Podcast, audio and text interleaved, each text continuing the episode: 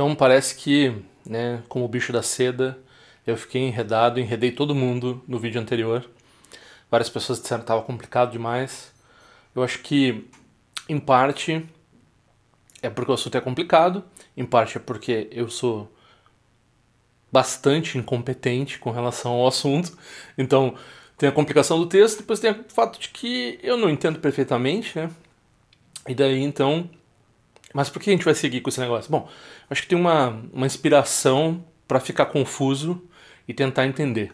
Então a gente vai seguir nessa meta-análise, nessa análise da análise que nós estávamos fazendo no, no vídeo anterior. E quem quiser assistir pode olhar na descrição, tem todos os. seu quadragésimo sexto vídeo, né? Mas quem quiser ficar aqui, está convidado. Eu sempre tento apresentar de uma maneira completa, né? Vamos ver se eu consigo dessa vez também. tzal.org apresenta Tendril Conexões Auspiciosas. Como sempre, lembrando aqui, quem quiser pedir os cartões é só enviar o seu endereço de correspondência para esse e-mail que está aqui embaixo. Né? E quem quiser contribuir para o canal, para minhas atividades de forma geral, né? É só também é, mandar um pix aqui para esse código QR ou usar essa chave pix, que é esse e-mail, mesmo e-mail, né? que você manda o endereço para os cartões. Então eu agradeço bastante. Quem não puder contribuir, quem não quiser pedir cartão, pelo menos né, curta o vídeo, se inscreva no canal. É muito importante ter, ter inscritos no canal. E uh, se puderem divulgar nas suas redes sociais entre as pessoas que vocês acham que pode ser interessado, eu agradeço bastante. Também tem o meu boletim informativo que eu enviei um essa semana, né? Que é uma coisa milagrosa. Supostamente eu digo para as pessoas que eu mando de 15 em 15 dias, né? Mas eu tenho. Ano passado eu mandei três, no ano passado. Esse ano já foi um, né? Vamos esperar que tenha mais que três esse ano. Nesse, nesse boletim eu coloco, às vezes, nesse último não tinha, mas normalmente eu coloco essas conversas que eu tenho por e-mail com as pessoas, né? Eu anonimizo, se quiser fazer perguntas é só fazer perguntas para esse e-mail aqui também. Eu anonimizo as conversas, né? Se elas têm a ver com o Dharma, assim, uh, eu mando para todo mundo. E também mando links importantes agora, por exemplo, né? Novamente eu vou lembrar, dia 31, que é quinta-feira dessa semana, essa 31 de março de 2022, a gente tem esse ensinamento com o Rinpoche, o Dzong Sartien Rinpoche, ele já ensinou outras vezes sobre o Sutra do Diamante. Eu estou torcendo para que tenha saído a tradução, porque o Sutra do Diamante, como eu disse, não é longo, já era para ter essa tradução. Se não está tendo essa tradução, é porque eles estão. É um sutra muito importante para muitas tradições budistas, principalmente para o Zen. Uh, mas uh, né, a tradução do tibetano, no caso. Né? A gente tem esse texto em chinês, a gente tem esse texto uh, numa tradução chinesa do sânscrito, numa tradução tibetana do sânscrito, e a gente tem esse texto em sânscrito, né? dá para fazer uma tradução comparativa bem completa, e uh, é um texto que tem uma tradição polêmica muito muito vívida, muito, muito forte, assim, né? Então as pessoas interpretam esse texto de, maneira, de maneiras totalmente diversas e é bem interessante isso. E enfim, o Rinpoche vai estar ensinando, né? É, um, é por Zoom, para quem quiser a tradução para o português, mas quem vê em inglês é aberto no YouTube, é, o link está na descrição também. Muito agradecido pela atenção né, até aqui, nessas propagandas e divulgações, mas esse, na verdade, esse ensinamento é muito imperdível. Ele já deu outras vezes, mas é muito imperdível de qualquer forma. Bom, né? Vamos, eu vou tentar de novo fazer, né, já faz três vídeos que eu estou tentando é, fazer essa introdução e tentar destrinchar essa destrincha, esse destrinchamento, analisar essa análise, né? Então, é, eu tenho feito isso um pouco por quê? Porque a gente tem essa terminologia, né? Então a gente está falando de análise. Essa análise parece que é uh, algumas vezes sinônima de vipassana, mas a gente tem tipos de vipassana que não são exatamente o que a gente chama de análise. Né? Então, primeiro a gente vai precisar o que é essa análise nesse contexto que a gente está falando aqui, tá? Então, vamos é, fazer o parêntese novamente, começar dessa vez assim bem, né? Então, a palavra análise, ela tem a ver assim com essa ideia de separar a, a, o objeto de exame os seus constituintes, né? Ou, um, fazer comparações, ou, é, usar é, ferramentas com relação geralmente ao, ao, conhecimento em partes, né? Então separa o conhecimento em partes menores e usa certas ferramentas de comparação e de inferência, assim por diante. E daí a pessoa chega a certo conhecimento, certas conclusões a respeito desses elementos que ela separou, né? Um, um fenômeno de, particular que você está estudando, né? Uma coisa particular que você está estudando. Então a gente usa, sei lá, tem é, análise na matemática, que é bem isso, né? Então Uh, analítica significa fazer a, o cálculo com partes discretas, né? Vamos dizer assim. Acho que é isso, né? Não sou especialista, mas se, se usa essa palavra, né? Então, é, álgebra analítica, alguma coisa assim, né? E se usa a palavra também análise da psique, né? Por exemplo, Freud usava, né? Então, né? psicanálise ou o Jung, né? É, gostava de psicologia analítica. Né? Então, né, pega aqueles fenômenos que se tem acesso através da conversa com o paciente e daí se leva aquilo para o ferramentário do terapeuta lá e a partir disso se uh, produz o processo terapêutico mesmo no, no paciente, né? Então, vai revelando para ele, eu acho, né? Imagino que seja um pouco assim. Então, esses sentidos aqui, eu acho que né, fica alguma coisa deles e tal, mas não é bem isso, né? Então a gente tem depois a gente tem filosofia analítica, né? Então quando se faz filosofia, às vezes se descobre que tem essa, na verdade não é uma coisa muito oficial na filosofia, mas é uma coisa que todo mundo percebe que tem dois uh, estilos principais de filosofar, um que né, pejorativamente falando a gente vai dizer que é mais enrolado, ou mais é, é, é, desafiante linguisticamente, assim, mais um, uh, um uso meio mágico das palavras, às vezes até parece assim, né? um uso meio rebuscado, talvez um, que parece pouco preciso, né? Então isso eles chamam, né? Quem faz esse, esse julgamento pejorativo chama isso de continental no sentido que é coisa de francês, né? coisa de francês, coisa às vezes de um alemão ou outro também, né?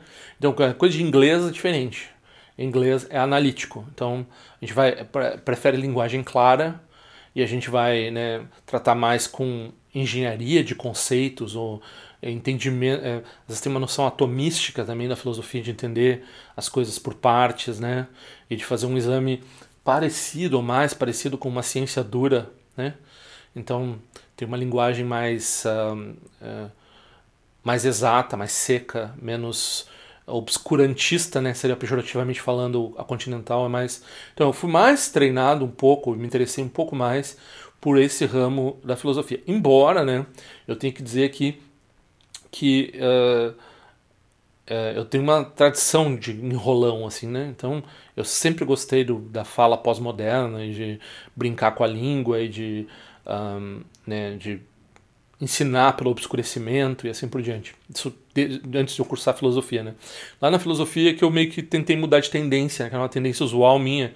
Sei lá, fumava maconha, sei lá, né? A pessoa gosta de ficar falando é, qualquer coisa, assim, para não usar um expletivo. Então, uh, então tá, eu tenho um pouco de experiência com, essa, com essas tradições continental e analítica de, mas isso também não é isso que a gente está querendo dizer aqui com análise, né? Quando a gente está falando de Vipassana. Então não é nem a análise lá da matemática, não é nem a análise lá da, uh, da psicologia, da psique, né, análise da psique, e não é nem a análise que se faz na filosofia analítica. Embora né, a gente pode apontar que esse livro que a gente está tratando aqui, que é o, o Farol da Certeza, né, esse livro, uh, a tradução dele é do Petit. O Petit, ele, como alguns outros tradutores uh, e acadêmicos que trabalham com budismo, ele tem, principalmente nos Estados Unidos, né, ele tem um viés analítico. Então a linguagem que ele usa né, para traduzir e assim por diante está um pouco dentro da tradição analítica da filosofia. Ok. Né? Isso não quer dizer que a gente estava fazendo filosofia analítica quando a gente está estudando um livro como esse, né? ou, ou mesmo praticando a filosofia analítica como a Vipassana. Né? Então o que é mesmo que a gente está fazendo quando a gente está fazendo análise em termos de Vipassana. Então a gente pega o Dharma como objeto, ok? Então o Dharma vai ser o objeto pelo qual a gente vai fazer um escrutínio usando as ferramentas. Então tem a ver né, com essas palavras que a gente está usando aqui, mas ele tem um objeto específico. Né? Então são as coisas do Dharma que a gente está observando. E né, algumas vezes dá para usar assim, o que é o Dharma? Né? Então que, aqui às vezes dá para dizer assim, aquilo que é profundo, aquilo que diz respeito né, a essas preocupações que o, o Buda tinha. Por que preocupações que o Buda tinha quando ele era príncipe, né? né questão de impermanência, assim por diante é o que produziu ele como Buda. Então a gente tem que ter um, um objeto análogo, né? Então um pouco uh, um pouco a análise no início do Dharma ela serve para precisar o que é o Dharma e para dizer por que esse objeto de estudo, né? Por exemplo, impermanência é mais importante do que estudar uh, trauma de infância, né? Claro, se a pessoa tem seu problema lá com trauma e não sei o que, quer resolver sua vida de um certo tipo de perspectiva lá de não sei o que, de psicologia, não, é, ok, né? Não está se dizendo que não é para fazer isso. Está dizendo aqui é que quando você está fazendo, você está praticando a vipassana, você está praticando o dharma, você tem um, um, objeto restrito que não é trauma de infância. Né? O trauma de infância até pode usar, pode estar ligado a alguma coisa ligada ao dharma, né? Mas de forma geral é, esses objetos em geral que a gente tem história, né? História do mundo, história das coisas, né? Um, sei lá, muitos conhecimentos que a gente tem, matemática, assim por diante, né? Eles não vão ser os objetos de análise quando a pessoa está tá fazendo, está praticando essa análise na Vipassana, né? esse uso, esse uso da, da mentação, esse uso da mente né, na Vipassana. Então é um pouco isso que eu estava explicando, né? delimitar o, o, o uso do termo análise aqui que a gente está falando. É, então, quando a gente está falando de Vipassana, a gente está falando de fazer certas análises. E daí, aqui dentro disso, né, como, é que eu, como é que eu sei o que, que eu vou analisar, como é que eu faço? Bom, a primeira dica aqui é que no Dharma a gente precisa de uma comunidade, a gente precisa de um professor. Então, quem vai apontar, né, quem vai fazer, a, é, quem tem a, a, a noção do diagnóstico de você, que vai saber o que, que você deve examinar para o seu caminho espiritual, que não significa resolver seus problemas, que não se, como na terapia, sei lá, ou resolver, ou, sei lá, lidar com eles, ou se deparar com eles. Não sei bem o que, que eles querem com a terapia, né? Enfim. Mas aqui a gente está falando de, nós estamos querendo beneficiar os seres dentro do, do escopo do Dharma e nós estamos falando de nos, tornar, nos tornarmos Buda, né? Então nosso objetivo é diferente dessas outras formas de pensar que é a filosofia a filosofia não busca produzir Budas, a psicanálise, a psicologia não, não busca produzir Budas.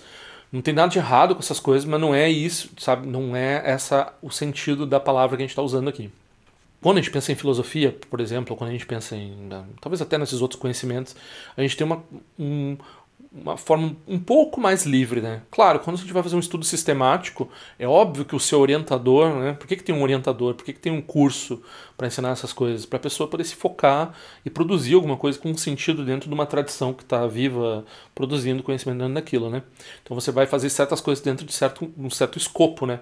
Você não vai sair analisando de qualquer jeito, lendo qualquer livro. Né? Tem um critério, mesmo nessas coisas mais sem critério na visão do Dharma, eles têm um critério do que, que é válido, do que, que é. Né? Não vai ler esse autor que morreu agora. Isso não é filosofia, né? Então, tipo, entende? Tipo, tem, tem coisas que são consideradas mais valiosas, coisas que são consideradas menos valiosas. E isso tem a ver, no Dharma, tem a ver diretamente com interdependência e mérito. Então a pessoa vai gerando mérito, vai produzindo mérito através de ações virtuosas e da, e da conexão deliberada com o Dharma, né? Então ela vai produzindo cada vez mais a repetição dos, dos hábitos mentais que estão ligados ao Dharma, né? Então ela transforma hábitos normais em hábitos de Dharma. Isso é uma forma de gerar mérito, isso é uma forma de gerar interdependência. E daí com isso, ela vai, a mente dela vai se voltar mais naturalmente à vipassana, ela vai praticar a vipassana mais facilmente, porque esses temas, eles vão surgir dentro desse escopo. Então é por isso que a gente estuda, é por isso que a gente, né, o estudo em si não vai produzir mais do que essa geração de méritos e essa é, é, essa geração de temas que a gente vai fazer. Claro, quando a gente está estudando, a gente pode ter alguma vipassana estudando, deve ter, né? Mas a gente vai levar isso para a prática na medida que a gente chegar a certo, certos objetos, certos, certos temas né, que a gente estabelece como sendo válidos examinar dentro do, da perspectiva do, do Dharma. E isso tem a ver diretamente com, como eu estava dizendo, com mérito, e daí o mérito também tem a ver com você encontrar um professor e esse professor ser capaz de dar Uh, algumas vezes usa a expressão instrução direta, né? Então, algumas vezes uma, uma frase, uma, uh, um jeito de colocar as coisas abre né, um conhecimento muito grande com relação a um, a um tema. Então, nessa relação que o professor conhece você, conhece o Dharma e sabe como introduzir você ao Dharma, isso é o mérito maior que se tem né, dentro do, dessa, dessa Vipassana. Então, você não vai perder tempo sabe, muitos anos analisando coisas que não vão produzir. Você vai receber uh, toques assim sobre o que examinar de forma muito direta e aquilo vai muito mais rápido. Ok? A gente vai falar disso não hoje dentro do livro, né? Mas isso vai entrar, vai ter esse aspecto dentro importante dentro do, do Dharma, né? Que não é um estudo aleatório, aleatório, aleatórico, aleatório.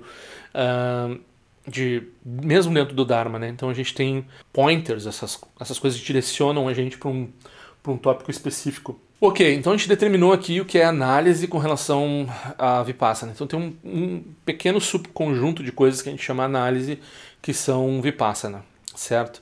Mas nem tudo que é Vipassana é análise.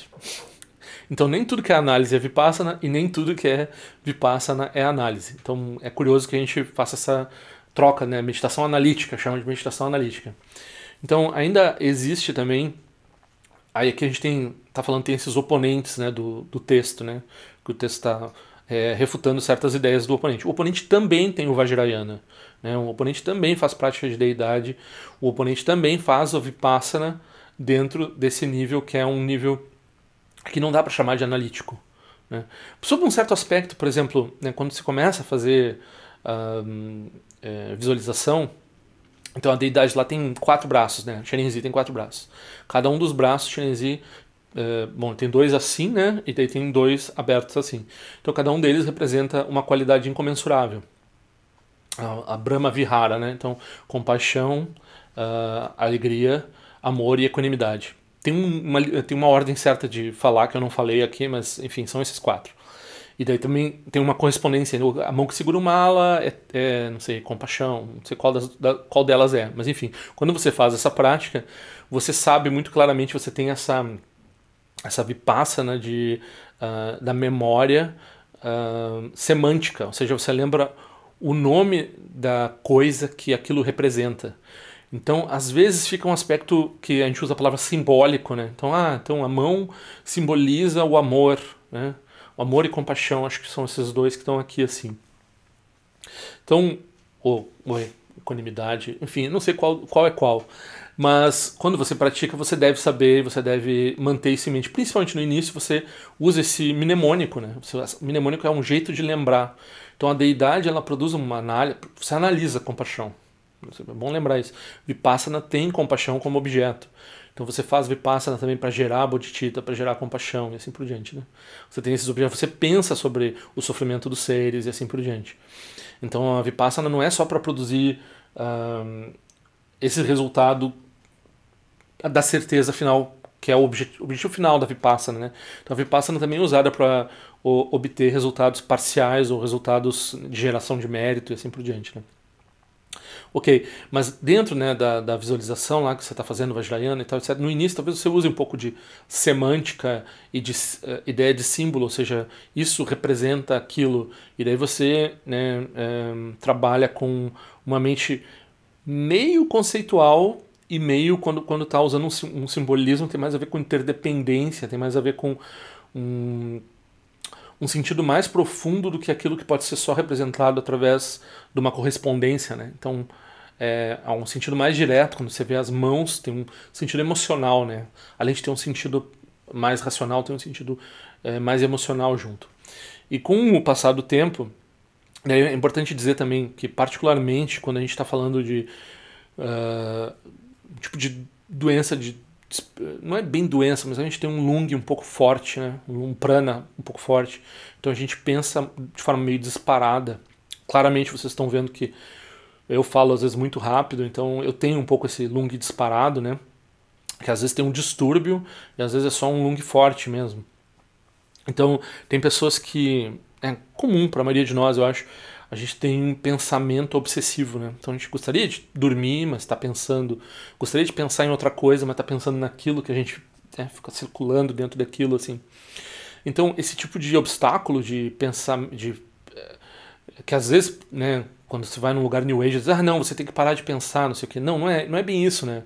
É que esse pensamento, ele tá muito... Todo pensamento tem alguma coisa de aflição, mas esse pensamento está muito evidentemente aflitivo. Né? Então está prejudicando a sua vida, assim, é uma coisa terapêutica mesmo. Né? Então se usa no Dharma, se usa no Vajrayana particularmente, se usa uma visualização mais complexa e praticamente de deidade irada, né? Então quando você tem uma mandala com, sei lá, aquela chakra, 700 deidades, né? Deidade central irada, com 24 braços, cada um segurando uma coisa. Aí você treina, né? E você meio que usa toda a RAM, né? Toda a memória de, de, de uso imediato, assim. Você começa a usar, você começa a encher o seu renderer mental, assim, né? Aí tem a deidade, tem 24 braços, daí tem os, as 700, tem umas dentro, tem umas fora, tem umas ao redor, tem não sei o que, não sei o que, não sei o que. Tá isso e aquilo acontecendo, né? Não dá nem para falar porque quem não faz a prática não deve saber os detalhes, né? Quem não tem iniciação não faz a prática não deve saber os detalhes das práticas de visualização. Mas enfim, acontece muita coisa e tem muitos elementos, e tem muitos detalhes, tem muitas correspondências, enfim, né? A sua mente fica. Uh, você substitui aquela ruminação excessiva e aquela, aquele pensamento obsessivo que é aflitivo por uma coisa que tem um conteúdo do Dharma. E daí você recita o mantra enquanto isso tudo está acontecendo na sua mente. E o mantra também ele substitui essa, exatamente essa ruminação, né? Então você tem uma energia circulando, porque o, o, que você está acostumado é essa velocidade, né? Então você tem essa velocidade mental, assim, das coisas estarem se sobrepondo, e você usa esse, essa tendência mental e esse hábito para fazer uma coisa do Dharma acontecer. E isso tudo, né? Por quê? Porque quando a gente está visualizando Kala Chakra, visualizando isso a gente está um, visualizando, a gente está produzindo uma prática do estágio de desenvolvimento que tem a ver com a natureza das coisas como elas são. Você está usando um, esses elementos pictóricos todos de visualização e de ação e de mantra e assim por diante para você reconhecer as coisas como elas realmente são. Então, isso é Vipassana também. Aí, só que essa Vipassana, a gente vai entrar agora no tema de hoje, né? Tudo isso a gente chama de mente. Okay? A Vipassana ela é mais analítica, mais conceitual, mais de pensamento encadeado né, com relação a coisas, a temas do Dharma, mas temas específicos e que a gente vai uh, usando ferramentas, como por exemplo comparar uma coisa com a outra, ou ver exemplos, ou trazer exemplos da nossa vida com relação àquilo e assim por diante. Aí depois a gente tem uma Vipassana que é mental ainda, que usa a mente, mas ela não usa essa mente intelectual pelo menos nem sempre, né? Eu falei que tem esse exemplo da, de, uma, de uma coisa que está entre uma coisa e outra, que é essa, uh, esses mnemônicos, esses lembretes sobre cada um dos objetos significar uma coisa e ter uma palavra associada, um, um ensinamento do Dharma associado. Então isso seria uma coisa intermediária e depois você tem só o, o orgulho da, da deidade, né? o orgulho Vajra, e essa energia de expressão da compaixão da deidade, com tudo isso já armado, que você não precisa ficar associando uma coisa com a outra, e isso também é Vipassana. E o nosso oponente tem essas duas formas de, de, de, de análise. Né? Ele tem a análise lá mais grosseira, mais ligada a conceitos, e ele tem essa análise, não análise, né? ele tem essa Vipassana mais uh, pictórica, mais eh, ligada à energia, né? Uh, que está ligada ao estágio do desenvolvimento, ou seja, Vajrayana, visualização de deidades. Né? Então, Aí aqui a gente vai né, dizer que tem, nesse assunto de hoje, né, nesse 46 vídeo sobre o farol da certeza, a gente vai estar começando a tratar dessa distinção, como se faz essa distinção entre isso, que é o vipassana, e o objeto de repouso, que não é um objeto, né? Palavra, já usa a palavra objeto, já é um problema, né? O objeto do repouso, que seria essa natureza que às vezes chamam de talidade, né? Suchness, uh, a tal qual é idade, né? as coisas tais como elas são, que é o, a, a, a sabedoria, a própria cognição que se auto-reconhece. Né? Então, Uh, isso é uma prática preliminar ainda, né? Então, uma prática preliminar que é fazer essa, essa vipassana, que é distinguir mente da natureza da mente, ou distinguir mente de sabedoria, né? Até na tradução aqui, ele usa eh, distinguir uh, análise de, de gnose, né? Então usa a palavra gnose, gnosis, né? Que é uma palavra que tem a ver com né, essa palavra, esse esse GN aí ele tem a ver com várias cognatos que a gente tem, inclusive a palavra cognato. a palavra conhecimento e assim por diante, né? A gente tem é, vem, vem dessa mesma raiz dessa palavra e acho que é, é o que você está querendo dizer aqui e daí o texto vai explicar quando a gente tem um, uma sabedoria que está ligada a isto e aquilo, a discernimento, a distinguir samsara de nirvana, a distinguir mente, que nem a gente está falando agora, distinguir mente e sabedoria e assim por diante, de uma da sabedoria em si, né? que não é dual e que não tem esses, essas coisas pontiagudas aí, e que a gente pode usar a palavra não conceitual, daí no outro vídeo eu até assinalei, né? Então, o Mipan aqui ele não está querendo usar a palavra não conceitual, porque o Tson Kappa porque tem uma não conceitualidade ruim, como eu já falei em outros vídeos, né? Vai estar na descrição, tem uma discussão já sobre não conceitualidade aqui. Então é não pensar em nada. Não pensar em nada, não, né? Urso, é, urso hibernando, não. Coma, estado de coma, né? Estado do, dos animais, assim, quando eles estão. Sabe quando a gente está dormindo, em sono profundo? Não é. Tem gente que medita desse jeito, isso não produz o resultado que a gente quer aqui. Isso produz mais reino animal, mais samsara e assim por diante, né? No máximo, se a pessoa uh, medita em certas não conceitualidades, ela vai para o reino dos deuses. Eu já falei sobre tudo isso, né? Então, eu só estou assinalando aqui que a gente está usando, uh, em vez de não conceitualidade, que segundo o Tsongkhapa cai num dos extremos, que é o nem nem, né? nem isso, nem aquilo. A gente está usando não elaboração, que é uma coisa que todo mundo aceita no Dharma, e que uh, não que o não aceite não conceitualidade, só que ele está fazendo uma crítica específica com relação a certos meditadores que nós reconhecemos que têm esse problema, que né, meditam dessa forma não conceitual. Isso não tem nada a ver com realização, tem a ver com mais samsara, né? Mas enfim, a gente está falando de além dos extremos, inclusive o extremo do nem isso nem aquilo, né? Ok. Então a gente vai lidar hoje um pouco assim como com a descrição do Mahayana, o que é causal e não causal, e essa distinção também entre um, mente e sabedoria, né? Vamos dizer, vamos dizer assim. É, ele prefere aqui, ele usa análise e gnose. Ah, aliás, é, ele prefere aqui análise e gnose. Eu acho que até análise, como eu estava dizendo, não é a melhor palavra porque tem uso da mente no Vajrayana que não é analítico, mas é o uso da mente, né? Então o Vajrayana ainda está usando a mente, né? Não tá, não é essa uh, prática que se embasa. O Vajrayana, quando a gente está falando do estágio do desenvolvimento, principalmente. Né? Então, é, quando a gente está falando da combinação do estágio de desenvolvimento com o estágio de consumação e assim por diante, daí a gente está falando uh, de, né, do aspecto de sabedoria. Mas se, se, a gente se focar só no, na Kriya Yoga, nos, nos Tantras externos, a gente vai ter mais ênfase no estágio de desenvolvimento. E quando tem mais ênfase no estágio de desenvolvimento, é mais ênfase na mente. Né? Então é a mente que está trabalhando ali, mesmo que não seja uma mente propriamente conceitual, né? Mas é uma mente dual, certo, operando ainda, né? Uma mente dual eh, tentando fazer esse salto, basicamente, né? Então, verso 4.2.2.2.2.3.1 Quando esta certeza extraordinária rechaça a escuridão que obscurece a realidade, então a certeza, o farol da certeza, né? Então a certeza obtida através da análise, que você obtém a certeza, deve ser repousa na certeza. A gente está falando tudo isso, discutindo isso, né?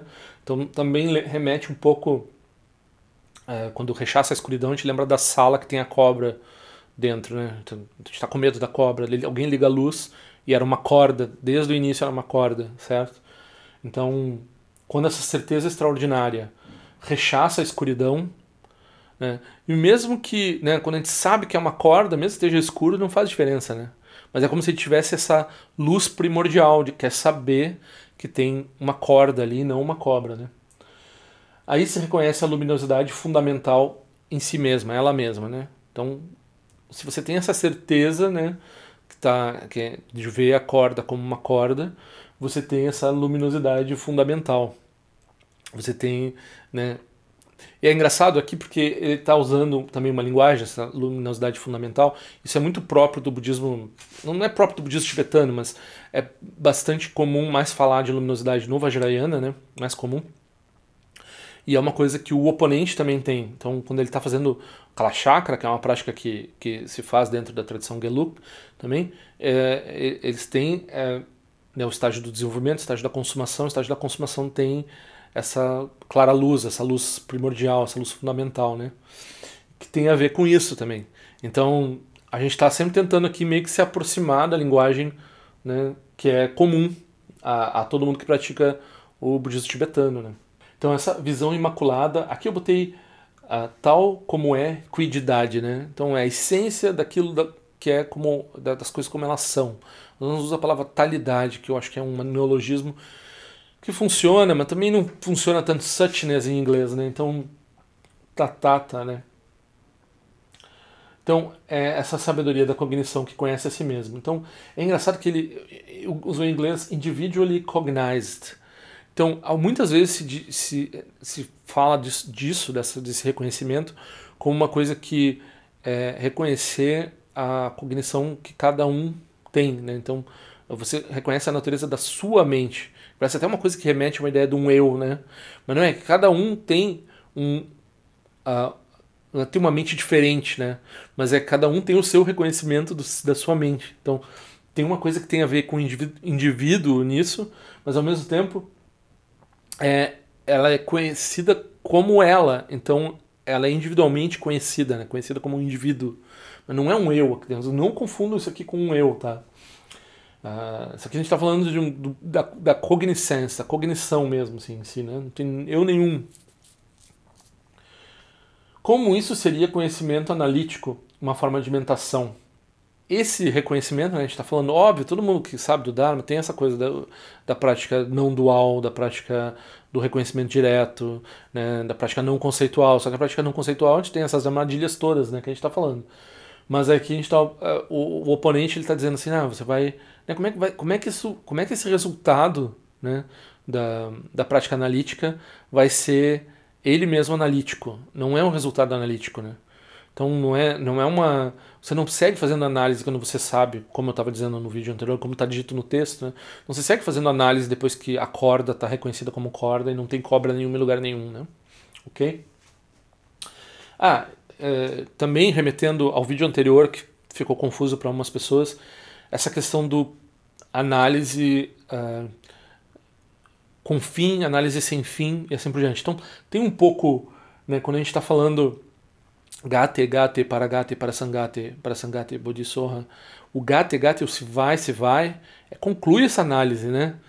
Então, claro, a pessoa não pode dizer para a pessoa concluir a análise dela uh, ad hoc, assim, ah, eu vou dizer agora você conclui a sua análise. Mas você pode, se você quis, se você não tiver, não tiver esse impulso de, de dar o salto, né, você vai ficar preso na análise. Porque a análise, se você quiser, não tem fim. então, de, e de fato, com relação ao definitivo, ela não tem fim. Então você pode seguir analisando o quanto for. Agora, não é que ela não tenha um fim também. É, né, você que determina o fim dela com base. Não é irracional determinar o fim dela. É simplesmente uma exaustão dos, das estratégias que, que se colocam com um reconhecimento da limitação inerente dessas estratégias. E daí, por isso que se diz que tem uma certeza, não é uma certeza com relação ao resultado da análise em si. Claro, você tem certeza com relação, por exemplo, de certos objetos, como vacuidade, você entende intelectualmente vacuidade. Isso vai ajudar você a o quê? A fazer vipassana com vacuidade e vai ajudar o que você? Vai ajudar você a reconhecer diretamente a vacuidade e daí ter essa liberdade né, que a gente está falando aqui. Mas a, o reconhecimento intelectual da vacuidade não é por si só uma grande coisa assim, né? É uma coisa, é um mérito que a pessoa tem, que a pessoa vai. Então ela chega ao fim de uma ao, ao, ao final de uma análise sobre né, vacuidade, no certo sentido. Mas tem coisas, por exemplo, eh, que são muito mais difíceis de analisar que vacuidade, já falei aqui nesse canal, por exemplo, uh, um karma específico, né? Porque eu tenho essa verruga na testa. Ah, essa, te né, essa verruga é produzida por causas e condições, daí você pode analisar biologicamente, você pode. Mas aí no sentido kármico disso, né? O que, que eu fiz ao longo de vidas incontáveis para eu ter esse rosto desse jeito e não um outro rosto do outro jeito? Esse tipo de análise uh, esquece. Isso daí não vai. Tanto ele não, não, não produz benefício, né?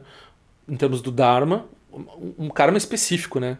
Não estamos falando de análise do karma, entender o que é karma, mas os karmas específicos de uma pessoa, ou de uma situação, de uma coisa assim. E são fenômenos extremamente obscuros. Talvez você não. Você passe vidas. Se tivesse vidas para analisar, você passasse vidas incontáveis para entender uma verruga e que não vai produzir nada para você e que você não vai conseguir entender completamente de qualquer forma. Esse, né, é, um, é, uma análise muito. Um, longa, muito difícil e muito pouco recompensadora, muito, então é algo que você, né, volta aquele tema do que que você vai analisar e se você tem mérito para analisar as coisas certas, de um jeito certo, para produzir, é, para você gato e gato e você vai de uma vez, né, vai de uma vez para esse lugar, né, e atinge essa certeza que não é conceitual, né. Então não é que seja contra conceito, não é que seja o não conceitual seja maravilhoso não, por si só. Tem vários problemas em várias não, não, coisas não conceituais, mas se não tiver essa realização não elaborada, não conceitual, aí você não tem nada. Você, tudo que está em termos da análise, tudo que está em termos da mente, da mentação, e até mesmo aquela mente que não é exatamente conceitual, como é a mente do estágio do desenvolvimento no Vajrayana, que produz né, entidades separadas e assim por diante, até mesmo essa mente, isso tudo aí ainda é relativo, ainda é enganoso, é um engano puro, né, no caso do Vajrayana. Ainda é enganoso, ainda é causas e condições, em certo sentido, ainda é dual, ainda é, ainda é parte de um certo tipo de sofrimento, né? Claro, quando a gente está falando do... É que nem o sofrimento do caminho budista, né? quando está falando do Vajrayana, claro, óbvio, né? É aquela coisa que a gente também está falando da questão da identidade budista. Você vai ter uma identidade budista, você vai ter um materialismo espiritual. O caminho budista vai ser um obstáculo para a sua iluminação, mas tudo isso está explicado dentro do budismo. Dos sofrimentos é o menor dos sofrimentos possíveis. O próprio conceito de iluminação faz parte da ignorância, né? Então, tudo isso a gente aceita, né? Ok. Mas daí, se a gente vai para outra margem mesmo, gata e gata, então. Uh, a gente, aí a gente entende o valor de tudo isso, né? Vamos dizer assim. Uh, 4.2.2.2.2.3.2, né? O objeto do conhecimento analítico é isto ou aquilo, é dual, né? Diferenciados e conceitualizados, óbvio, né? Você não, você não tem isso, você não tem conhecimento analítico. Já a sabedoria da equanimidade não reifica sujeito, objeto, aparência ou vacuidade. Né? Isso é uma coisa bem frisada por Ronzompa, bem frisada por por mim, especialmente aparência, forma e vacuidade, aparência e vacuidade, são coisas que a gente não distingue dentro dessa sabedoria da, né, que é a sabedoria que é não conceitual ou não elaborada. Ela não se prende a características ligadas à mente ou aumentação. Então a gente está falando né, dessa, desse tipo de realização aqui, que é esse segundo tipo de meditação. Depois da meditação analítica ou da, do estágio do desenvolvimento, a meditação não analítica, né? a meditação de repouso ou a, ou a consumação, né? E daí que isso, isso é a realização dos Budas, assim por gente, como eu já estava dizendo nos versos anteriores do texto. Aí 4.2.2.2.3.3.1 Portanto, o conhecimento analítico imaculado do equilíbrio na certeza suprema, induzido pela análise, é uma causa para o atingimento da sabedoria resultante, a união. Então, né, uh, a gente está fazendo essa análise para produzir. Né? Aí o uso dessa palavra produção, o uso dessa palavra causa, ele é bem. Né, ele diz bem sobre uh, o próprio conhecimento analítico. Né? Então, claro que a sabedoria ela já está lá, né? A união com a, com a entre aparência e, e vacuidade. Né? Você não faz a corda aparecer, né? você não produz a corda.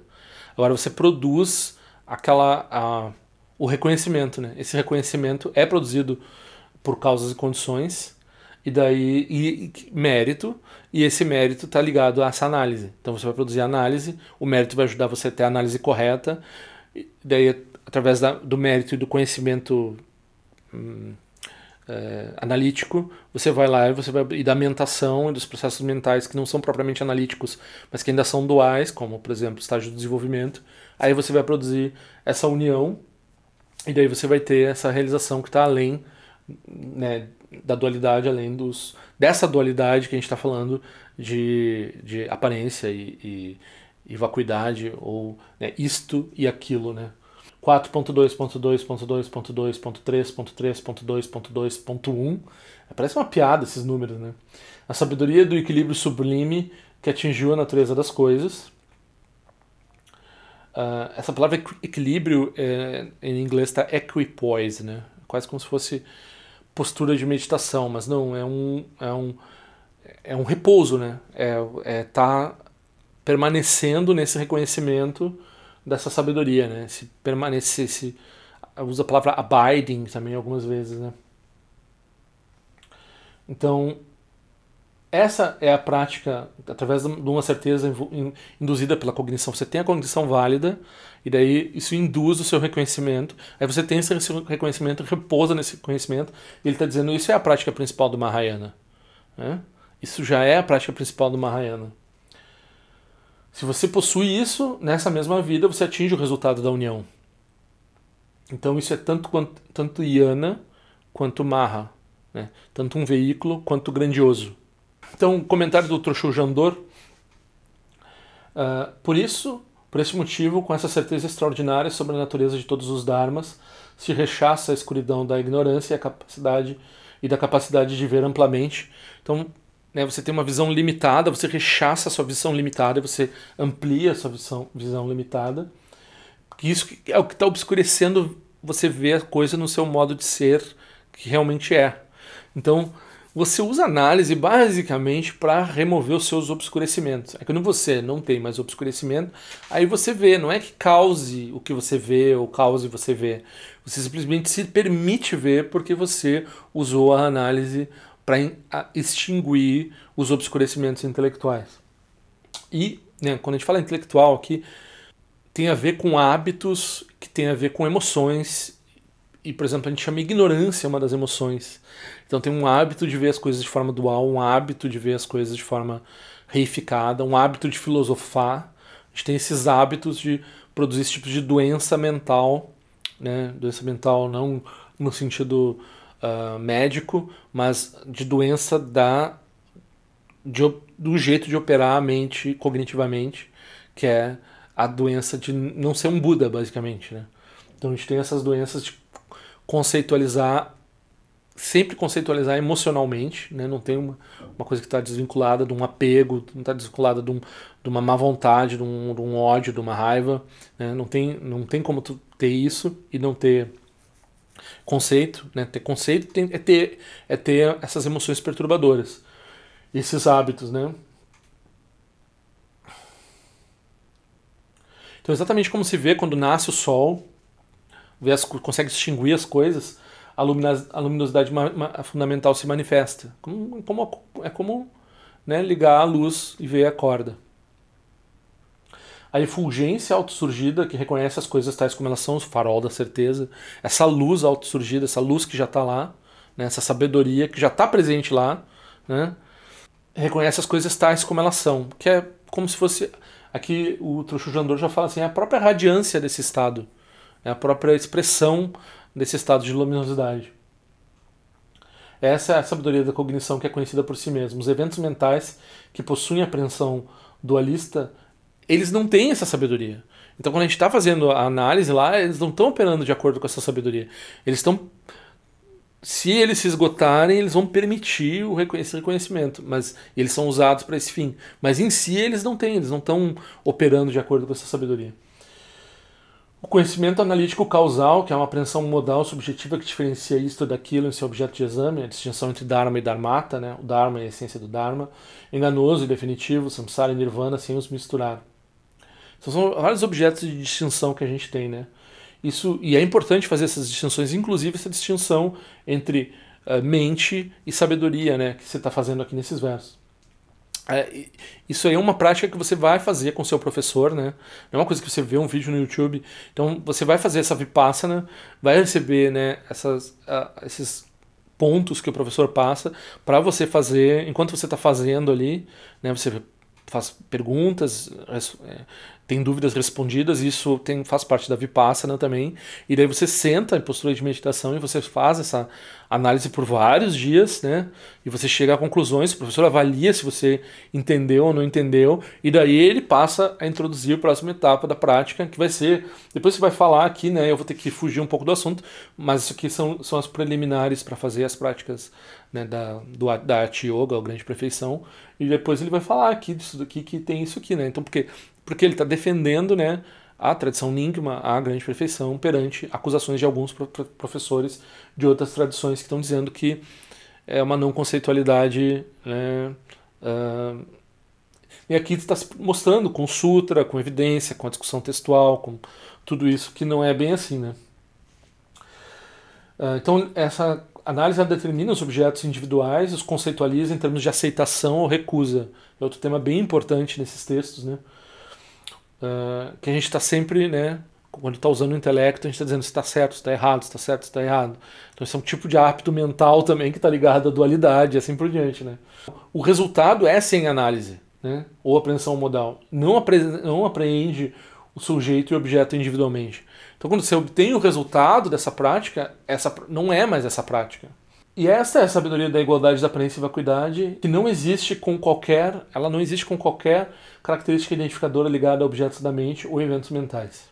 Então, na dependência do conhecimento analítico dicotomizante, a sabedoria não dicotomizante é atingida. É, é que é engraçado, porque parece né, que a pessoa precisa fazer uma grande análise. Né?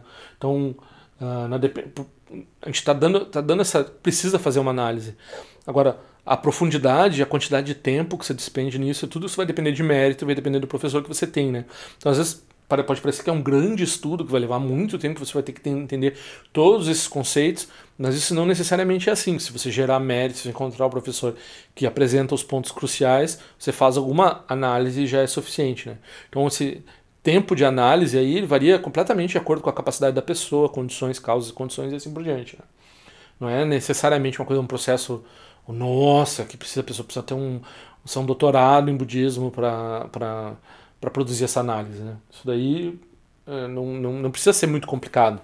Varia da pessoa para pessoa. Para algumas pessoas que são complicadas, talvez você possa dizer, para mim, para uma pessoa como eu, aí precisa passar trabalho, né? Aí, é, quando a pessoa tem muito obscurecimento intelectual, não quer dizer que a pessoa seja burra, quando a pessoa, às vezes porque a pessoa é inteligente, aí ela precisa passar o trabalho ali, fazer aquela conceitualização excessiva e tal, para produzir esse resultado analítico e abandonar a conceitualização, abandonar a análise, né? Então o DUPA, né, o DUPA, que é um, uma espécie de um Prajnaparamita conciso, né? Então um, um resumo do Prajnaparamita, que chama Prajnaparamita Sankayagata. Ele diz: esse veículo é como uma mansão incomensurável como espaço. Ele é grande porque porque ele é espaçoso mesmo, assim, tipo, ele, né, ele é uh, ilimitado, é amplo, né? Então, e ele é o veículo supremo porque através dele se fato, de fato se atinge contentamento, felicidade e êxtase. É, o resultado, o que é o resultado? São essas coisas, são essas boas qualidades. Né? Além disso, caso nos levemos por ele, ele manifesta um veículo causal se estamos nele, ele é um veículo resultante. Então a gente tem uma Mahayana causal e uma Mahayana não causal. Uma Mahayana que vai. Né, se você está passando por um processo, está fazendo uma prática para chegar num lugar, o Mahayana se presta. Se você está já foi para outra margem, Gati Gati, né, o Bodhisattva como uma, uma emanação de Budas, né, assim por diante. Então a gente já falou também bastante sobre isso aqui no canal. O Mahayana tem uma, uma parte causal e uma parte não causal. Dentro a parte não causal do Mahayana, a gente tem ali dentro o Vajrayana, é um, é um veículo resultante dentro do Mahayana, e dentro do Vajrayana a gente tem o ápice do Vajrayana, que são essas práticas né, da tradição Nyingma. Das outras tradições também tem práticas, né, por a gente estar tá falando, tem essa prática dentro da, das todas as tradições tibetanas, mas em particular que a gente está falando aqui, que a gente vai usar a nomenclatura particular da tradição Nyingma, né? Então, se alguém senta numa, pra, pra, num carro para ir para algum lugar, o carro pode andar, já está andando, já está chegando, não sei o quê, você está dentro dele, está sentado de qualquer forma, né? É um exemplo oposto àquela coisa que você tem que sair do barco, né? Mas é só uma, uma metáfora para dizer que você pode estar tá numa raiana que você já realizou ou numa, num, que, o resu, que tem ba, como base o resultado, né? O, ou que já vê o resultado da análise já usufrui dele, ou com uma Mahayana que está ainda né, se esforçando para produzir um resultado, e as duas coisas a gente chama de Mahayana. Daí tem uma fala do grande Ron Zompa que diz: caso alguém queira seguir o caminho gradual, vai se desviar do caminho que é sem travessia. Né? Essa, palavra, essa, essa frase foi difícil de traduzir, né? Então, claro, é um caminho que, que você não precisa, pelo qual você não precisa andar o caminho. O caminho já em si só já é o resultado, né? E daí, claro, o, o próprio autor ele coloca a nota, né? por exemplo, a Udzokshin, a grande perfeição, a Yoga, né? O caminho de uma pureza cada vez maior, que você vai né, depurando e melhorando, não se harmoniza com o Dharma da não ação. Pois se alguém trafega um caminho que é sem limite como o espaço, nunca se chega ao fim dele. Então é um pouco o que eu estava falando sobre a análise, né? Se você quiser ficar fazendo análise, não é que você possa decretar, terminei a análise, mas você tem que estar tá seguro sobre a natureza da corda. Quando você está seguro da natureza da corda, não precisa fazer análise, né? entende? Então essa coisa do fim dessa análise, é, como resultado do, do Dharma budista, como resultado do Mahayana, é o, é o ponto crucial, né? Então isso é uma coisa que é, se você vai determinar isso, se, o quão racional é essa determinação, não pode ser absolutamente racional essa determinação. Né? Porque se você quiser, você segue analisando, você segue no caminho causal. Então, é um, é, pode parecer que é, é, arbitrário, mas também não é arbitrário. Né? Então, esse é um ponto aqui que eles estão frisando aqui. Gate, gate, para gate, para sangate. Vai de uma vez. Né? termina essa análise de uma vez. Se você precisa fazer análise, você faz a análise. Mas não, se, não fica preso na análise e dá um jeito de sair dessa de produzir o resultado dessa análise de uma vez, né? de chegar a essa certeza. Pois se alguém trafega num caminho que é sem limite como o espaço, nunca se chega ao fim dele. Então é um pouco como o, também o título do livro do Trungpa Rinpoche, que é, é Jornada sem destino, sem destinação, né? Journey without a goal. Né? Porque o caminho resultante ele é um caminho. Né? Ele, daí quando você tem o um resultado como base no caminho, como no Vajrayana você tem, ou como todas as práticas a partir do Vajrayana, como até também se tem no Zen, a iluminação é definitiva, mas ela aumenta sempre. Por um certo lado está se dando uma crítica que você não precisa né, seguir caminhando, mas se você também quiser descrever isso como um, um caminho sem limites, positivamente, tá, tá bom também. O Dharma, assim como é, é a essência de todas as coisas. Ele não é algo a ser atingido por caminhos ou, Buda, ou bumes. Né? A corda já é uma corda. A corda, de uma vez, para a natureza da corda, né? Tipo, um trocadilho nessa altura do campeonato, não, né?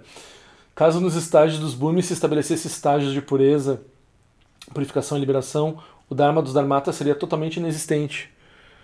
Né? Se, você, se você vai atrás de uma coisa, ele vai dizer que caso você atinja isso, depois aquilo. Se você tem um processo de melhoria, não tem fim. então a gente produz né, o, o Dharma que tem que a gente chama todo gradual, causal, assim, se é, é produzido para quem está pensando essas coisas ainda, né? Na verdade, na verdade, não há um Dharma gradual. O Dharma gradual é apenas uma, uma didática para um certo, certo obscurecimento mental que a gente tem. A citação do Dupa não deve ser compreendida como querendo dizer que daqui se deve seguir para outro lugar. Ou seja, que você deve praticar outra coisa, né? outro, outro caminho. Né? Você, você permanece na essência do entendimento do Prajnaparamita. Né? Então, basicamente é isso. Como foi dito, aquele que continua seguindo sem destinação vai para o Nirvana sem reificar o estar indo dele, né? sem reificar a ida. Então, uh, tem que repetir aqui, não, a gente não vai entender essas coisas, não vai ser fácil de entender, não. Se você não tem o apoio de uma sangue, não tem encorajamento, inspiração de ver pessoas que estão nessa realização, que né, que estão falando a partir dessa realização, você não vai se inspirar, você não vai praticar você vai virar palavras mortas, que nem a gente está fazendo aqui, né? Então você precisa encontrar essa tradição viva e você precisa ouvir esse tipo de coisa, talvez não exatamente esse texto, talvez não exatamente essa, mas coisas desse tipo são ensinadas né, nos centros tibetanos. E daí você encontra isso, você faz essas práticas, você atinge esses resultados. Aí faz sentido para você. De outra forma, se você quiser transformar isso aqui num conhecimento acadêmico ou uma curiosidade, uma coisa assim, hum, é, não é, não é muito entretenimento. Se fosse entretenimento, eu teria muitos uh, uh, pessoas assistindo, né, pessoas gostando e tal, etc. Não, é um tema que uh, pelo apresentador e pela pelo que as pessoas querem normalmente, não tem esse tipo de, né, de engajamento. Então, né, tem gente próxima a mim que nunca entendeu o que quer dizer budismo, assim, por que budismo? Por que, que o Eduardo está nesse negócio do budismo, né?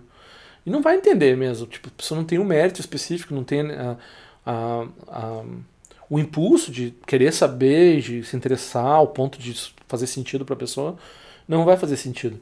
Então, a perplexidade aqui, eu aspiro que a perplexidade leve a pessoa para encontrar esses ensinamentos, né? Ou pelo menos para não ter má vontade com relação a eles. E é tudo isso que eu posso fazer. Eu não posso ir além do que eu consigo entender disso e o fato de que o tema não é muito acessível de fato, né? Então eu fico com isso aí. Desculpa aí, pessoal. Mas certamente podem me ver como uma. Como é que chama? Uma mariposa aí, uma, bicho da seda preso ali, né? Que, né? Bah, depois eles queimam o cara, né? Ainda põe o cara na água fervente para tirar o bicho da seda. Tem um cara, seda tem um no pesado esse produto, né?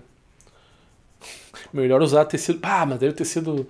Uh, o tecido artificial também tem problema de petróleo, não sei mais o que, né? É, não tem saída. Sansara não tem saída. Padma Dorje não é um professor budista reconhecido pela tradição. Ele apenas repete o que ouviu por aí.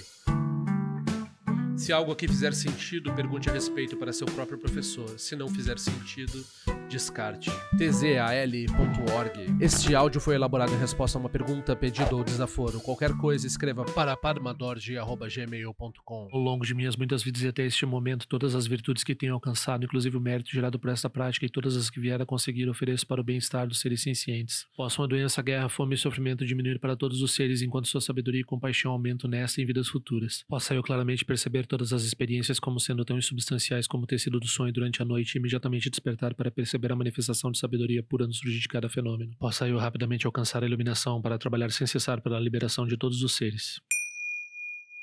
Nila wei kore shinga songpa na niwa malung jikwe ne chile zingwa ten shinja so eza peka sharpa tu ten jiwe che. Om so chi jamen chenpe ne jira sa wa kongsha tu ziwe ze tai bai me jino jo chulu piyama nian jo ki sa songta tu ten jiwe che. Chume kwe ne piyama samba sa sora jen je seno pa igar jiwan shu shuku tu peku kuse de shin te zendar shin ju. Shik me tu shu trukpa nange wa cha tunga drupa ten romu yen gen kupa ma lo la sa ne lung tu ten leta tu ten jiwe che. Peme je song peme risu che peme tan la chi kuse su ruwan peme wancho chi droma je so shin no ni peme lung je tu jiwe che. Pene jiwa ne chenpo ten pa yuri ne pa dan ten pa si pe chenpo dan kuse cha sen ten jiwe che. Tu song san je guru Rinpoche Kondade de wajin baja barche seu tudo da possa só de só chin lap so shin song be je shiwa dan sam balon je do pa chen je lo o ma hon be za guru pe ma se de hon ken lo sho song de lo che za lin sa song cha pa pe do jo sho song nan wa da mi da do song ge le sho